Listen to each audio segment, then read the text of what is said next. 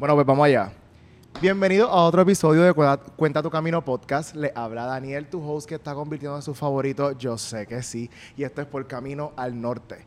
Antes de nosotros hablar con la persona invitada del día de hoy, tenemos dos pequeños anuncios. El primero es que este episodio es gracias a T-Mobile Puerto Rico. Cuando vayamos más o menos a la mitad del podcast, como unos 30 minutos, va a ser un anuncio completo de ese tema. Así que pendiente a eso. Y el segundo anuncio del día de hoy es que toda la producción y todo lo que está pasando es gracias a Informal Agency.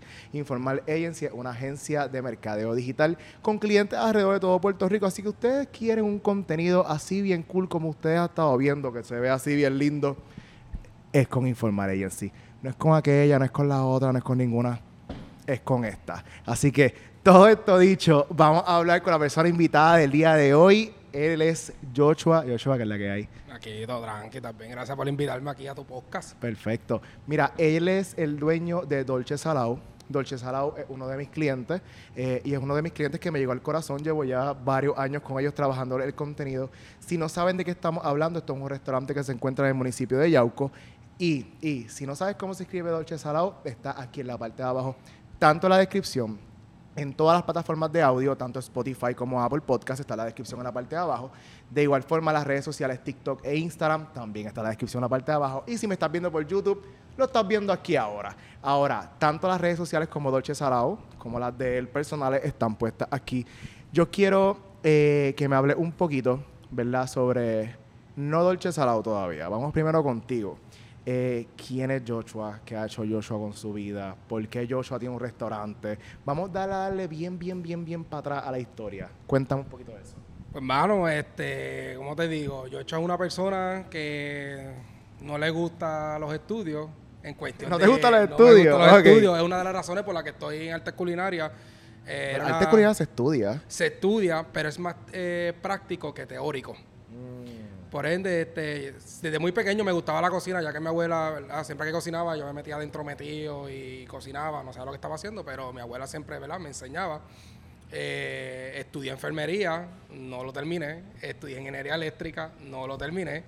En lo práctico sí, ¿verdad? Eh, sacaba buenas notas en lo, que era práctico, pero en, lo teórico me colgaba. Okay. So que una de las razones por las que entré en arte culinaria fue por eso, porque entonces, este, si hay teórico, si hay teórico, pero este, es más cosas prácticas. Eso que se me hizo mucho más fácil este, hacerlo práctico. Eh, para hacerte real, el arte culinaria eh, era un hobby. Más bien era un hobby, eh, no fue algo que yo pensaba que lo iba a tomar para serio. Porque, como te digo, como era práctico, pues yo le digo, pues nada, esto es lo más fácil que se me hace, pues vámonos por esa área. O sea, estamos hablando de que tú estuviste primero como explorando diferentes tipos de escenarios o posibilidades dentro de lo que iba a ser tu futuro. Eh. y de momento estabas como que estudiando, tirando balas locas hacia el aire y era como que, pero es que ¿qué me gusta? Que no sé. Entonces, ajá. Sí, eh, eh, lo hacía, pero siempre terminaba cocinando. O sea, cuando mis amistades hacían una fiesta o algo así. Tú eras el del barbecue. Yo era el del barbecue. Yo era el que me metía ahí, pero la ignorancia, ¿verdad? Y como que no, nunca pensé que esto podía ser mi profesión, que podía vivir de esto. So que nunca lo tomé en serio. Ah, me invitaban, pues siempre eh, buscaba recetas, las hacía, me invitaban a un barbecue, pues yo termino cocinando. Y terminé yo como que vamos a, vamos a estudiarlo, a ver cómo me va. So, esto realmente es como un talento innato que ya tú, que tú no estabas reconociendo. O sea, te gustaba lo que estabas haciendo, estabas cocinando, pero tú no estabas como idealizando el que pues yo podía llegar a vivir de esto. Eso es lo que estaba pasando. Jamás, nunca pensé eso, que, que yo voy a poder vivir de esto. Jamás y nunca. Ok, entonces, ¿y cuándo fue ese momento en que tú dijiste, wow, como que yo puedo mm, hacer algo respecto al talento que tengo ahora? Mano, pues como te iba diciendo, como ya no sabía qué más estudiar, pues vamos a estudiar arte culinaria y cuando empecé a estudiar fue que yo noté como que, mano, esto se me hace fácil o ya algo, no es que lo sabía, pero se como ya había mi abuela haciéndolo, pues ya tenía una idea y en verdad las clases se me fue súper rápido. Me está hablando mucho de abuela, háblame de abuela, o sea, que, que o sea, si abuela fue la inspiración de hacer todo esto, ¿qué abuela cocinaba? ¿Cómo era tu experiencia con ella? yo puedo hacer todas las recetas de mi abuela y jamás nunca me van a salir. ¿Sabes qué abuela es abuela? Este, Ya mi abuela falleció. Pero fue una de que me motivó a hacer lo que es Dolce Salado. Fue la que me motivó a, lo que es la cocina. Aún así, yo teniendo mis estudios, yo cocinaba y mi mamá me regañaba, ¿sabes? Como que esto no sabe bueno, esto le falta esto, le falta aquello. Soy la del látigo. ella era, hecho, era una dura, era una dura. Y una de las razones por lo que no han venido aquí a Dolce Salado, bueno, me va a hacer llorar. pero muy bien. Tienes que llorar, llora. me va a hacer llorar. Este, es que mi abuela eh, fue mi mamá, ¿sabes? Y, ¿verdad? Mi mamá está viva eh, pero ella fue mi, mamá, incluso cuando me casé, ella fue la que me entregó. Eh, bueno, fue todo para mí. Eh, una de las razones por lo que no han venido a Dolce Salado, pues cuando vengan lo van a ver que hay muchas plantas. Una de las razones por la que hay muchas plantas fue por ella, porque además de su cocina, ella le gustaba mucho sembrar. Como me crié con ella, pues vi eso como que desde pequeño siempre, siempre y no sé, este, descubrí que también me gustaba eh, lo que es eh, las plantas y eso. O que tengo dos pasiones, lo que es la cocina y lo que son las plantas. Eso significa que lo que hoy ahora está pasando, tanto en tu negocio como en tu vida personal, es inspiración de tu abuela. Sí, sí. So, lo que vemos en los espacios, inclusive puedo hasta preguntar el menú, o sea, el nombre, todas estas cosas son inspiradas por ella. Pues ya el nombre ya estaba. Eh, eh, nosotros antes de estar en este local, teníamos otro local que habíamos empezado, era una casita 10x10, pequeñita de madera, y eso era de un amigo de nosotros, y el nombre se lo puso su hija. Eh, él pues tenía el, ¿verdad? El, Dolce Salado, otro logo, mismo nombre, pero otro logo, y decidió terminar con él, y él sabía que a mí me gustaba esto, y me dijo, mira, eh, te vendo, ¿verdad? El concepto, yo sé que tú le puedes sacar más provecho. O que yo soy bien atrevido, dale, vamos. Y nos metimos y, ¿verdad? Y, a, esa persona fue que, eh, sol de hoy es mi pana y viene a comer aquí y para mí siempre voy a estar agradecido a él porque gracias a él es donde estamos. Bueno, pues ya teniendo aquí como que un background de, de dónde realmente todo esto sale, vamos a dive in en temas un poquito más, más complejos, ¿no? Eh, me gustaría que hablara un poquito sobre el proceso por el cual tú pasaste, todavía no hemos abierto Dolce, vamos a darle para atrás. Va a abrir Dolce. ¿Cómo fue ese proceso de brainstorm? O sea, ¿qué tú pensabas, qué tú querías hacer? Y dentro de ese pensamiento, ¿cómo lo traemos a la realidad? Háblame de ese proceso. Pues bueno, como te iba diciendo, eh, nosotros empezamos en este local como tal. Nosotros empezamos una casita por 10, pero antes, nos vamos un poquito más atrás, antes de yo tener Dolce Salado por primera vez, pues yo era supervisor en un hotel de cocina. Eh, yo era supervisor, pero era de por la noche, el turno por la noche. So, que cuando me dan esa idea de coger aquel dolce salado, pues era por la mañana, a las 12 yo cerraba y me iba a trabajar como supervisor hasta las 8, 9, 10 de la noche hasta que se acabara, si era un evento, pues digamos. Dando ese, ¿verdad? ese proceso, eh, vimos que estamos, ¿verdad? La, gente estaba entendiendo el concepto de dolce salado. So que de camino al, hotel, eh, yo llamo a mi esposa y le digo, yo creo que yo voy a renunciar al hotel y quiero meterle full a esto. Y ella me dijo, pues dale. O sea, mi esposa es como que sí, dale, voy a, voy a ti. Y, vamos a hacer un tenki aquí. O sea, tu esposa es parte importantísima de, todo lo que está pasando acá. Y, y en algún momento te preguntaré detalles sobre esto, pero yo personalmente la conozco y eso es bien fajona aquí metida. No, si no fuera por ella, esto no estuviera tampoco. O sea, esto es de los los dos tiene su parte aquí. Si ella no está, no, no, funciona, y si yo no estoy, no funciona, ambos. Este, como ya diciendo, pues entonces renuncié, ¿verdad? Y me quedé full time acá, al punto de que allá solamente me cabían cuatro personas. No, había, no cabía más nadie. Cuatro personas afuera. Eh, llegaron gente a traer sus sillas de playa, a sentarse en la cajetera porque yo no tenía más sillas. O sea, ese era el concepto. Eh, un día entra el gobierno y me dice que toque montar una campana. Lo que no sabe lo que una campana es como si fuera un extractor, lo que se pone en la casa, mucho más grande y mucho más costoso. Eh, yo le explico a él que porque hay que hacerlo porque era eh, ambulante y los ambulantes no requieren la campana. Y para los equipos que yo tenía, no me cabía nada ahí. Eh, nada, me hicieron cerrar. hicieron cerrar porque, no había campana. Porque si no montaba la campana, yo le decía, si yo monto la campana, la campana que voy a comprar va a costar mucho que el, local. Porque la campana, em, bueno, el que yo tengo aquí me costó casi 9 mil dólares.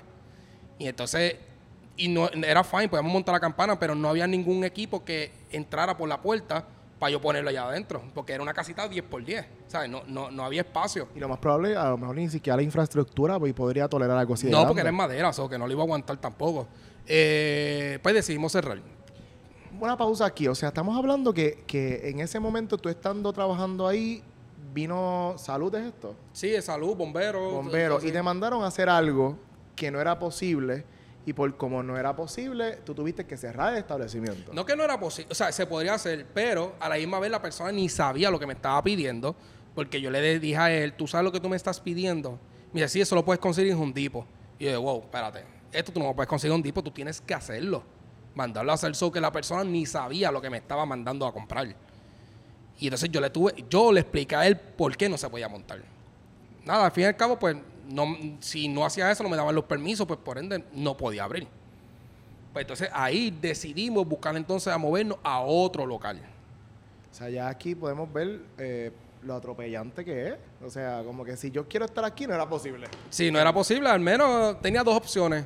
O hacer lo que yo quisiera, lo que ellos me estaban pidiendo y montar equipo sencillo de, de casa, porque es lo único que había, o hacerlo ilegalmente. Y las dos opciones, pues, no, no, era, no eran prudentes. Eh, ahí entonces cerramos y decidimos entonces vamos a buscar un local. Estuvimos buscando, estuvimos buscando.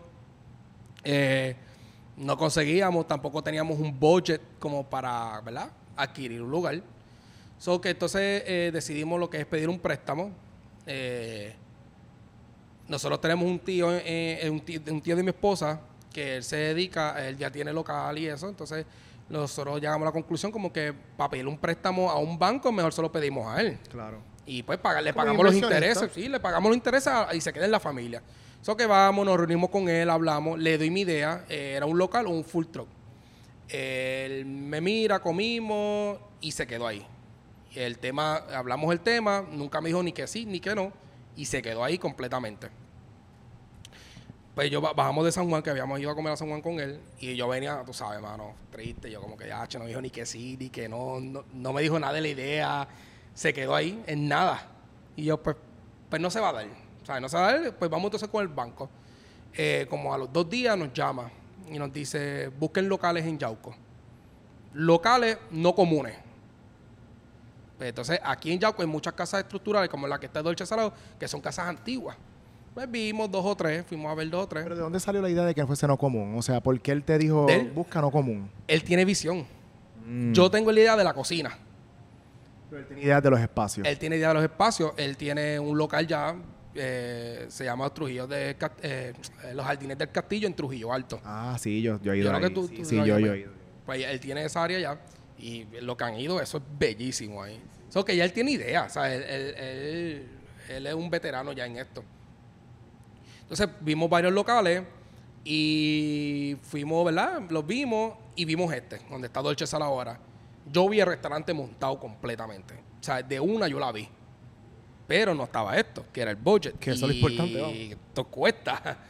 Eh, pues mi sueño se quedó aquí. Nos fuimos y a la semana eh, ya yo le había dado, ¿verdad? Por vencido, como que pues no, no sé, no sé montará, ha- haré almuerzos en casa y venderé almuerzo o algo, o me iré a trabajar de nuevo, eh, algún hotel o algo así. Y me llama, eh, como a la semana, y me dice, prepárate, compré la casa para que monte el restaurante. Ahora imagínate tú tener eso y que te digan, compré la casa, monta el restaurante.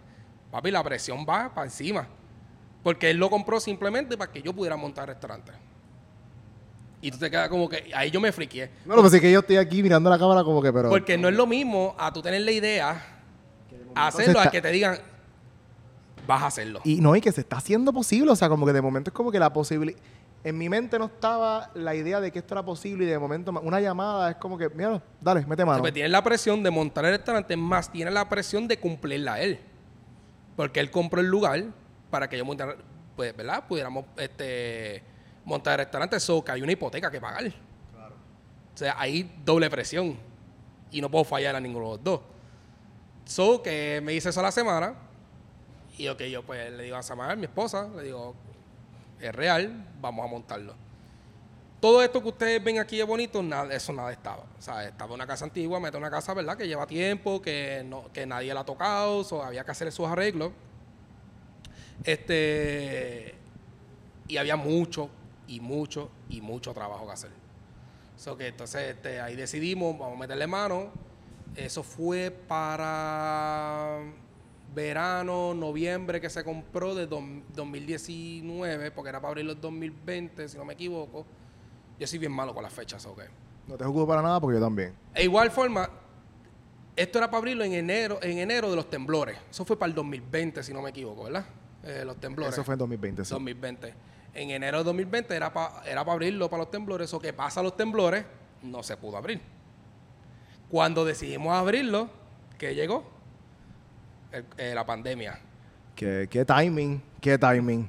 Wow, pues entonces, tú todo esto está pasando. De momento hay temblores que, vamos, estamos en Yauco. O sea, los temblores fueron literalmente en el municipio al lado de este. O sea, antes de llegar la pandemia, temblores, ¿hubo daño en infraestructura? ¿Hubo daño en cosas? Gracias a Dios, eh, eh, sí hubo, hubieron sus grietas, pero no hubo algo más allá, excepto que en el pasillito para entrar al jardín de aquí de Dolce Salado, hay una pared que cuando entren a su mano derecha lo van a ver, y eso era, eh, antes se construía como doble pared, eso que eran en ladrillo. Cuando yo llego, todos esos ladrillos tirados en el piso, y yo digo, wow, ahora hay que empañetar, hacer la pared, pero me pongo a mirar la pared y yo, mano, no se ve mal. Sí, le da un toque rústico. Le da un toque rústico porque lo que quedaba era la, otra pared, como era doble pared, se cayó una pared y lo que queda es los ladrillos de la otra pared. Claro. Entonces, eh, con el tiempo empezaron a crecer el lecho y plantitas y todo ahí, y no se ve nada mal. Yo digo, ahora que yo hago con todo, con todo esto el ladrillo. En el medio de aquí del jardín, decidimos usar esos ladrillos para hacer la fuente. Y entonces ahí hicimos una fuente eh, esa fuente no estaba, esa fuente la hicimos. Y si se fijan bien, dentro de la fuente hay tres losetas diferentes. Porque como ya esas losetas antiguas no se consiguen, pues el, eh, tío de mi esposa, que by the way, tengo que decir, no solamente el tío de mi esposa compró el lugar para hacer montar restaurante, él metió mano hasta el último día para nosotros poder abrir el restaurante. Él sabe construcción, sabe todo, y él hizo casi todo. O sea, yo daba mi mano, pero yo de construcción no sabía nada, eso que él lo hizo con él y otros muchachos. Y él tuvo hasta lo último y al estar solo ahí. Eh, yo puedo ser el dueño del restaurante, pero él es el jefe, el boss, como yo digo, porque este, gracias a él es que nosotros estamos aquí. Sí, sí, es la mano maestra. Él fue el que hizo todo posible. Así que respeto a este caballero. ¿Cuál es su nombre? Carlos, a Carlos. Carlos, gracias. gracias por todo lo que has hecho acá. Eh, eh, vino pandemia, vino pandemia acá. ¿No había abierto todavía? No, no, no, todavía. So, la pandemia vino y todavía no habías abierto una puerta, o no tenías clientes aún. No, no, todavía. Llevamos ya, te voy a decir, octubre, noviembre, diciembre, enero, febrero. ¿Cuándo vino la pandemia? Para, marzo, abril. Marzo, abril. Pues vamos a hablar como de unos ocho meses sin producir nada. Ya estamos tocando nuestros ahorros.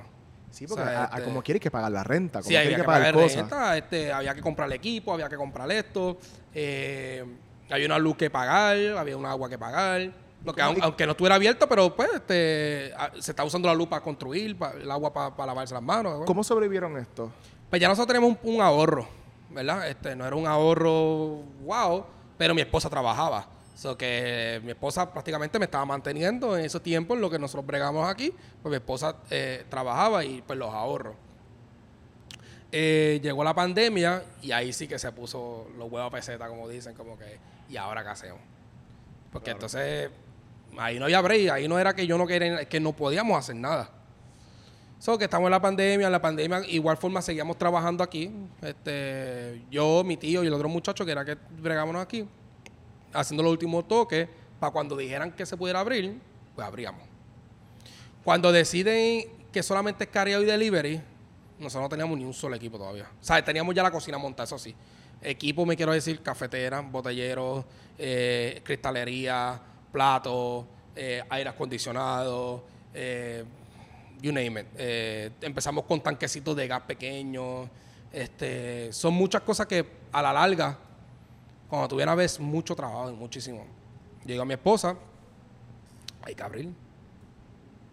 Hay que abrir y, y, entonces no, no, se podía abrir para el público, era carry y delivery. Son un negocio que no ha abierto nunca para el público abrió para delivery cariado. Que de momento la gente no entiende ni siquiera que van a recibir. Como, o sea, ¿cómo yo promociono algo que no entiendo lo que, de qué es el restaurante? O sea, ¿por qué yo voy a ordenar ahí? Si yo la, base, la base que me dio fue, eh, que me ayudó mucho, que en la pandemia yo decido abrir un canal de YouTube y, hacía recetas de comida. Eh, el concepto se llama Cocinando con lo que hay y prácticamente el concepto era... Eh, cocinar con lo que hay. Cocinar con lo que hay porque nadie podía salir al supermercado. So que vamos a hacer un risotto. Un risotto se hace con arroz arborio. Nadie tiene arroz arborio en su casa. Vamos a hacerlo con arroz blanco regular. Y le enseñaba cómo hacer un risotto con arroz blanco regular.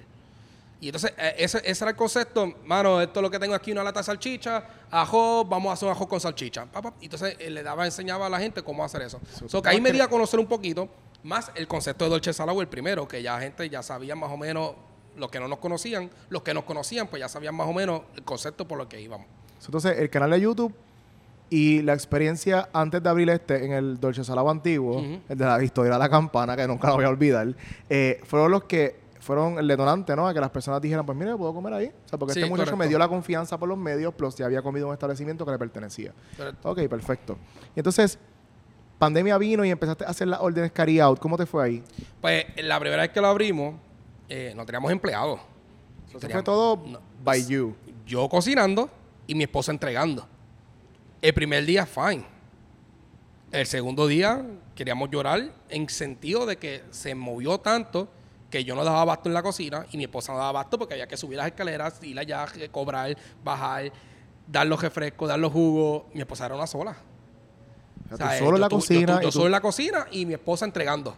Y como, y si, de, ¿verdad? Lo que han venido de Salado un tramito bastante largo desde la entrada hasta la cocina. O sea, que mi esposa subía, recogía la comida, cogía los cubiertos, las bebidas, llevaba, cobraba, así. Cardio. Ella Eso fue. Rebajó.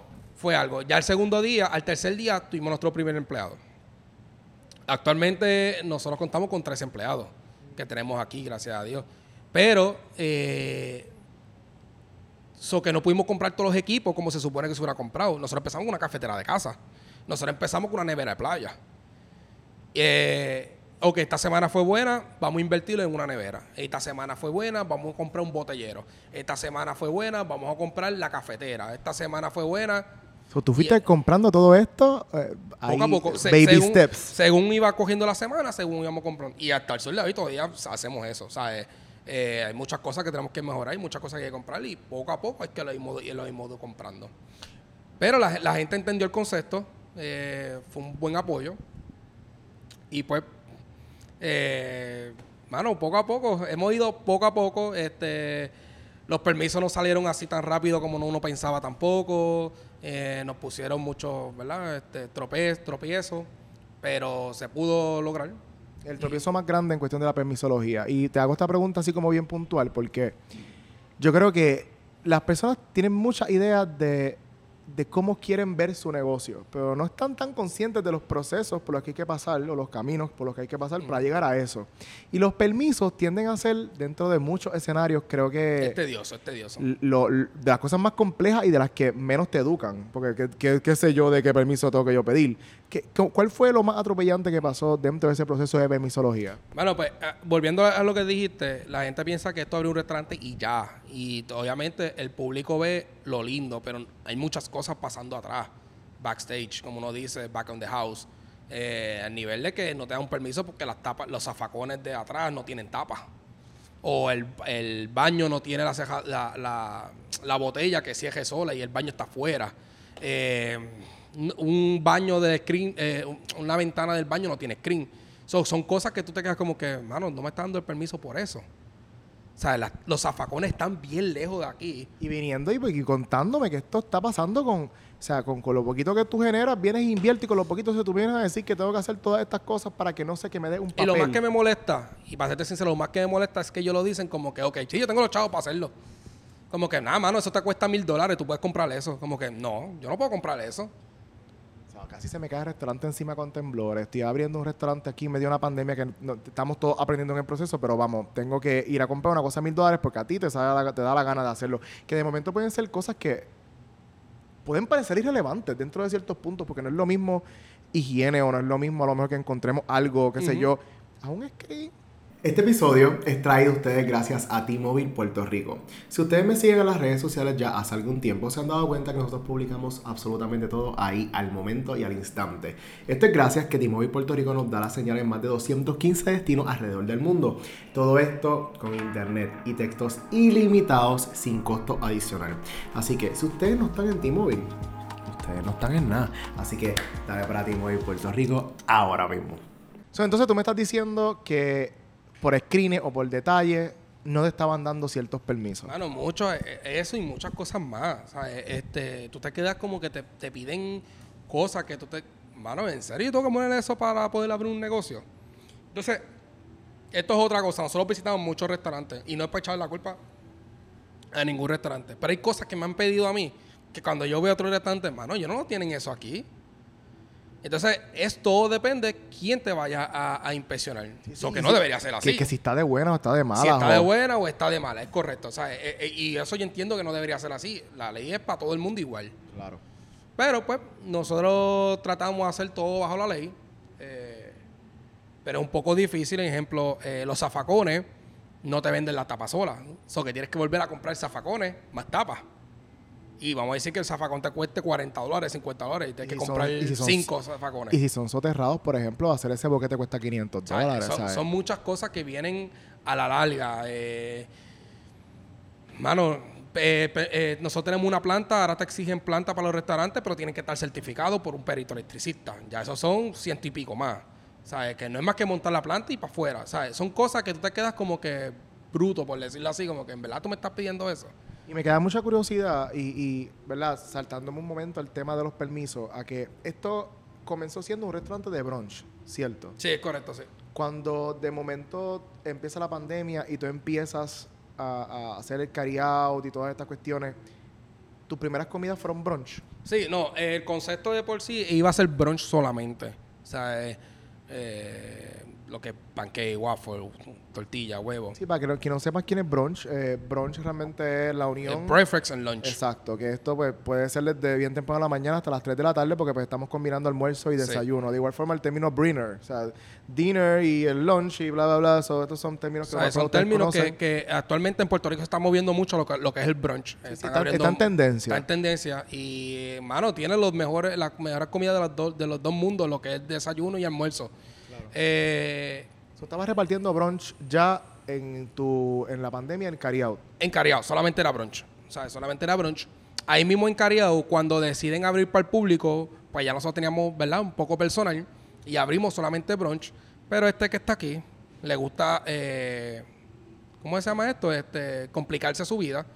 Y nosotros vivimos cerca de unos fast food y como todo el mundo sabe, en la pandemia los fast food se llenaban una cosa ridícula. no había más nada. No había más nada. Eso que, o que más, más nada. Eso que yo vi la oportunidad y yo le digo a mi esposa, ¿y si abrimos de noche?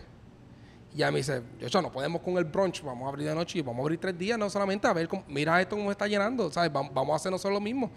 O que siempre yo he trabajado en, en hoteles y siempre ha sido comida criolla, ¿sabes? comida más de steaks, cortes de carne, un poco más fuerte. Es la primera vez que yo trabajo brunch por mi cuenta o desayuno. So que ya esa área yo la dominaba mucho más lo que es el brunch. Pues decidimos abrir jueves, viernes y sábado. A partir de las dos empezaba lo que era el menú de cena.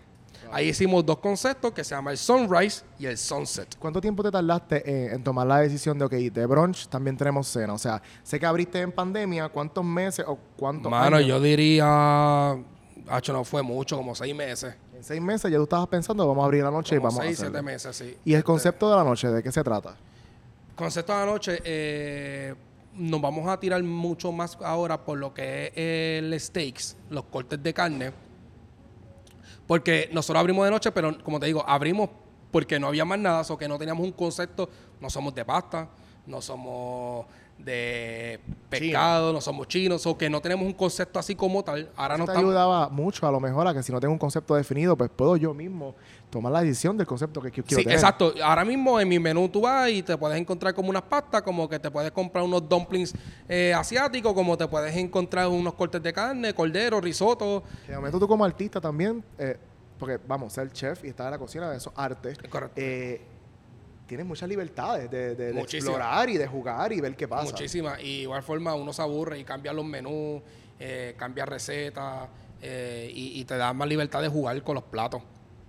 Y entonces, pues ahí fue, eh, volviendo al tema, que ahí fue donde decidimos abrirlo de escena, eh, como todo. Los primeros días no funcionaba, o sea, no, no entraba gente, entraba dos o tres. Estamos en un espacio abierto Estamos en el restaurante, así que vas a escuchar cosas pasando como ahora que se escuchó algo cayéndose. Pero continúa. Este, lo pusieron, pero ya la semana siguiente fue totalmente lo contrario. La gente empezó a entender porque la gente decía, pero ¿para qué yo voy a ir a desayunar a las 6 de la tarde? ¿Entiendes? Porque como era un, restaurante de brunch, pues la gente no entendía el concepto ese de que, ok, ahora yo cierro a la una y media, brunch, y a las dos y media, eh, a las dos, ya yo empiezo lo que es el, menú de cena. Cierro a la una, pues para hacer el, cambiar la cocina, sacar todo el desayuno y montarlo de cena. Entonces la gente de luego empezó a entender Dice, no, ponme por la noche o ponme por el día. Y ahí fue que nosotros pudimos, ¿verdad?, entrar a, lo que es eh, eh, desayuno y cena. Perfecto. Entonces, eh, abriste, o sea, pasaste por los permisos, abriste restaurantes, pasaron terremotos, pasamos pandemia, hiciste cariado, el problema de los empleados, los permisos, la vaina. Abre entonces en la noche. ¿Cómo la gente, o sea, sé que me explicaste ahora que pues, las personas empezaron a entender, pero ¿cómo ¿Cómo te ha ido con esto de, la cena en la noche? O sea, ¿has tenido un buen impacto como tuviste con el brunch? ¿Ha sido más pues, slow? La real es que no tuve el, impacto como yo pensaba que le iba a tener en, desayuno. En desayuno, gracias a Dios, la se mueve solo. Eh, la cena es donde al principio se me hizo un poco más fuerte porque a pasar lo de la pandemia, lo de los temblores, había restaurantes cerca y todos esos restaurantes se vieron afectados. So que esos restaurantes se fueron y el único que está en el pueblo a las 6 de la tarde soy yo. Mm. So que no tengo flujo de gente. Eh, mucha gente le estaba teniendo miedo a las pandemias, a, los sitios cerrados. Aunque esto es un jardín exterior, pero también tenemos un sitio, ¿verdad? Este, la casona, como le llamamos, que es cerrado y eso afectó mucho a la gente. la gente está buscando sitios abiertos. Estamos hablando que, que dentro de los procesos complejos fue que no solamente se vio afectado tu restaurante, sino todo el barrio y toda la cuadra y, empezó a cerrar las cosas alrededor. Y eso nos afecta a nosotros porque la gente piensa que porque tú montas un restaurante en otro, al lado cerca tuyo, eso te va a afectar. La gente piensa así, yo no pienso así. Mi pensar es que mientras más restaurantes, ¿verdad?, abran en el lugar, más flujo de gente van a llegar, eso que más gente pueden, puede hay, hay, circulación de personas. porque no es lo mismo yo jalar tanta gente, o sea, yo jalar gente a que hagamos tres, tres restaurantes jalando gente. No toda la gente va a querer comer en un restaurante. entonces, de momento también el área se pone muerta. Entonces tú llegas y para que ni nada me voy. No, y, eso fue lo que nos pasó. ¿Sabes? Este, tú pasas por aquí todo muerto, muerto, muerto, muerto, dolce salado, muerto, muerto, muerto, muerto. ¿Sabes? Nosotros estamos ahí como que tratando de llamar la atención, pero la gente era en el pueblo, o sea, no, no había flujo de gente. Tuvimos que poner guardia de seguridad, poner luces y eso para que la gente se, se sintiera segura. Y ahí fue que poco a poco empezaron a entrar y muchos más lugares empezaron a abrir. Ahora tenemos mucho más flujo de gente. Abrió el Teatro Ideal, que no estaba abierto. Es un teatro que está cerca de nosotros, que a veces hacen obras y vienen a comer aquí. O, antes de la obra comen y después van a la obra. ¿sabes? Han abierto muchas cosas que no, ha sido a beneficio de nosotros. Todo esto dicho, eh, y lo digo ahora mirando la cámara, en otros episodios lo he mencionado y Webby lo menciona acá. Este podcast realmente está diseñado para quienes ustedes, las personas que nos están viendo, puedan extraer todas las herramientas posibles de las experiencias de personas que ya tienen unas historias de éxito. Aquí se habla desde la industria de la gastronomía, de restaurantes de barra, de viaje, de, un montón de cosas, pero la idea y la meta de nosotros pasar este trabajo de montar y buscar y entrevistar y todo esto es que ustedes puedan absorber toda la información posible y que los sueños de ustedes se les cumplan dentro de, obviamente, las experiencias de otras personas. Todo esto dicho, les quiero, les pregunto, eh, y esta pregunta es inspirada de uno de las personas que hace podcast aquí en Puerto Rico que yo admiro mucho, que se llama José Galinde. Eh, solo cito, porque esta pregunta realmente es una pregunta que, que, la extraje de uno de los podcasts de él, que me resulta muy útil en estos medios. Y es, si tú tuvieses una caja de herramientas, donde en esa caja de herramientas tú fuese a echar, valga la redundancia, herramientas que las fuesen a servir a personas que están empezando o personas que tienen en su mente, wow, quiero abrir un restaurante, ¿cómo yo hago esto? Tú como profesional, ¿qué cosas tú echarías dentro de esa caja para entregárselas a esta persona? Primeramente, eh, yo soy creyente, so que una de las cosas es ponerla todas en las manos del Señor. En verdad, eso fue algo que me ayudó mucho. Eh, segundo, si tú tienes tu pareja, involucrarla si, la persona está dispuesta. Claro. Eh, porque ella ha sido una pieza clave. Además de esas dos cosas, mano, yo te pondría número de gestor. En verdad, conmigo los gestores me ayudaron un montón en cuestión de la permisología, que como hemos hablado, es un poco difícil y a ellos se les hace un poco más fácil. Eh, te pondría un manual de cómo trabajar con los empleados, que no es fácil. Todo el mundo piensa que tener empleados es fácil, que es divertido. No lo es. Eh, son muchas mentes diferentes, son muchos problemas diferentes. Y como esto es un negocio pequeño, so que sus problemas son mis problemas también. Y eso, si ellos vienen afectados de su casa, me afecta a mí también. Eh, mucha paciencia, eh, tiempo. Esto, requiere, esto no es abrir un restaurante, y lo digo ahí mirando porque esto no es abrir un restaurante, sentarse y esperar que, que, se haga, que haga dinero. O sea, esto no es así. Si, hablándote claro, si estás pensando en eso, no lo abras. Porque esto no es así.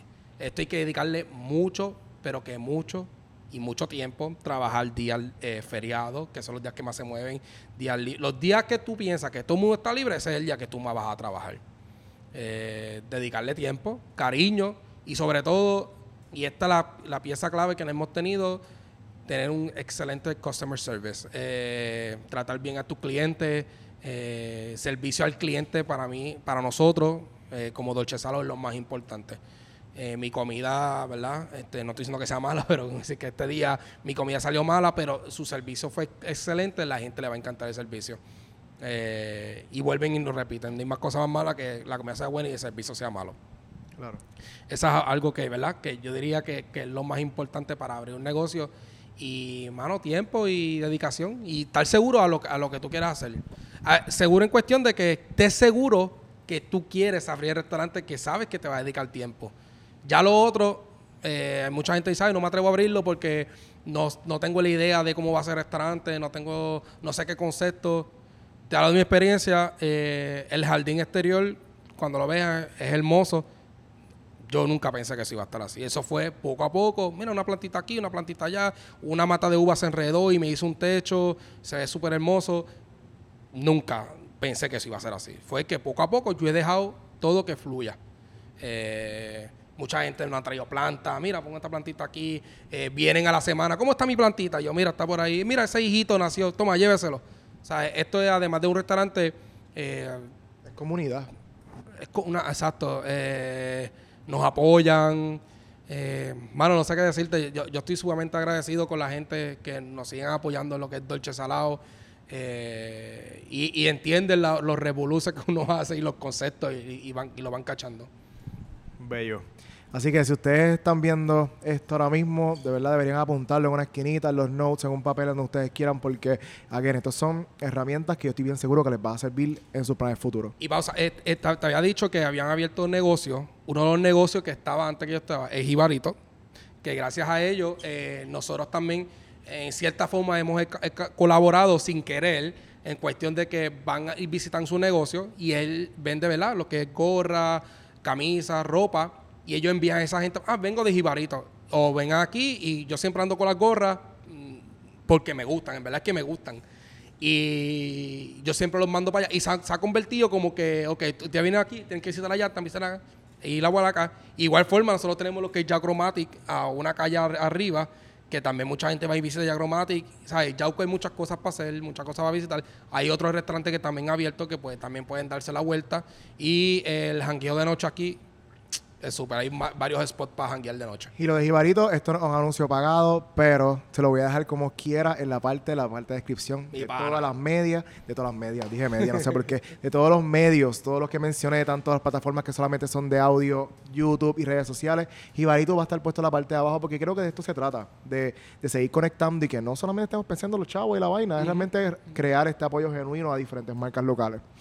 Yo creo que este es el espacio ahora para que mirando ahí a tu cámara eh, me hables cuál es la propuesta de valor de Dolce Salao y que invites a las personas a visitarte. O sea, ¿qué es lo que tú tienes? ¿Por qué tienen que visitarte? Y dale, háblame hasta las redes sociales donde te puedes conseguir todo. Este es tu momento. Pues, hermano, eh, nosotros somos, ¿verdad? Como ya lo hemos hablado, un concepto de brunch, desayuno y brunch. Jueves, viernes y sábado abrimos lo que es cena, eh, cortes de carne, ya sea cordero, T-bone, ribeye, tomahawk, costillas, salmón, dorado, ceviche tiburón. Eh, tengo unos ravioli empanados rellenos de osobuco. Eh, estamos haciendo los viernes lo que son pastas frescas. Eh, estamos haciendo los jueves lo que son margarita nights con, ¿verdad? Depende del clima. Traemos música en vivo. Y desayuno y brunch ya imagínate los huevos, pancakes, tostada francesa. Tenemos tres pancakes nuevos que van a estar saliendo, que es pancake de Oreo, chips ahoy y rodadero. Eh, es un concepto bien chulo, es algo bien familiar, súper mega familiar. Eh, muchos de los niños vienen en la fuente, yo puse unos pescaditos koi, eh, porque en casa no me lo permiten tener, pues ok, los tengo aquí. Hay que hacerlo acá entonces. lo hago aquí. Y el concepto es súper, pero que es súper familiar, súper bonito. O sea, que si tienes un día libre, estamos abiertos todos los días, excepto los martes. Y todos los días hasta las una y media y jueves, viernes y sábado hasta las 8 de la noche. Eso que si tienen la oportunidad de hacer la vuelta, saquen ese día, vayan allá a Chromatic, visítenos, vayan a Jibarito. Si que se están quedando en un Airbnb cerca, eh, se pueden quedar también eh, en un Airbnb y vienen de noche y janguean en el pueblo. Eso que el concepto. Y si tienen alguna duda o pregunta, también nos pueden comunicarse ya sea a DM en Dolce Salao o al email de nosotros que es www.dolcesalaopr.com. Pues todo esto dicho. ¿Me quedó bien?